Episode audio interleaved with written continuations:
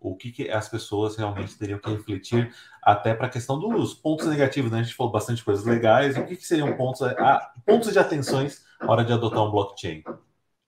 A primeira coisa, é, Luiz, como a gente tem falado aqui, blockchain não é para todo mundo, né? É muito diferente do que às vezes algumas pessoas entendem, o blockchain ele ainda tem uma camada de maturação, não é novidade, mas ganhou muita relevância uh, agora, principalmente com essa uh, impulsion, com esse impulsionamento né, da economia digital e também dessa camada de Web 3.0 que vem para uh, descentralizar essas informações que são trafegadas hoje na web, que são concentradas né, em grandes players. Então, o usuário com Web 3 ele passa a ser o proprietário daquela informação que é dele e ele compartilha ela com quem ele bem quiser. Então, o blockchain vem muito também, ganhando bastante uh, visibilidade em cima disso.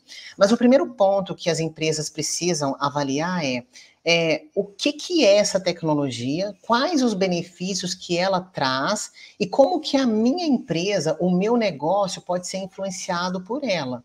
Pode ser que você trabalhe numa empresa que, nesse momento, as características maduras do blockchain não estão muito próximas do seu negócio. Então, você não precisa necessariamente ter uma estrutura de inteligência e aplicá-lo né? Até porque é muito caro. Os especialistas, os profissionais hoje, né, que dominam o blockchain, eles ainda são escassos. A gente tem poucas ferramentas hoje também que tem essa camada de criptografia já inserida, inclusive grandes players do mercado ainda estão fazendo alguns ajustes em suas plataformas mas a gente pode tentar dar um passo uh, por vez, né? Fazer essa análise de como que o blockchain pode realmente contribuir com o meu negócio, quais são os casos de uso dentro da minha empresa que tem mais sinergia, quais são as informações sensíveis que eu opero e como é que eu estou fazendo, né? De certa forma, a guarda delas, e em cima disso eu checo se realmente é algo para eu começar a adotar agora ou se eu posso esperar mais para frente quando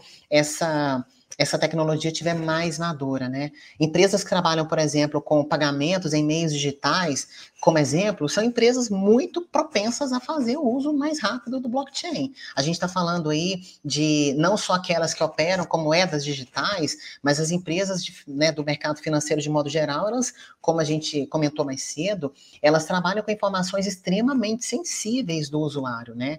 Imagina só a quantidade de acessos ou tentativa de sequestro, né, que essas empresas não sofrem né, por minuto. E caso né, elas adotem criptografia tão robusta como blockchain, a chance de ataques ou dessas informações serem uh, hackeadas, ela acaba diminuindo assim drasticamente. Não podemos falar que o, a, né, o blockchain é inviolável, né? É até é algo é, sério de se dizer. Por mais que a gente saiba que existe uma dificuldade muito grande, né, em se juntar uns bloquinhos, né, não é inviolável. A gente não pode fazer essa afirmação. É algo quase impossível, mas já existem também é, algumas outras empresas que trabalham tentando quebrar, mas ainda assim é a criptografia mais segura que a gente tem notícia. Então, o mercado financeiro, como né, empresas que trabalham com transações em meio é, digital, precisam rapidamente avaliar como que pode é, se apropriar dessa tecnologia. Mas o grande ponto é começar estudando, avaliar dentro da sua empresa quais são os processos, é, qual é a, a, a, informação que você captura e, a, a, o quanto essa informação é muito sensível, principalmente informações relacionadas ao usuário e tal, e em cima disso, você começar a fazer, de certa forma, né,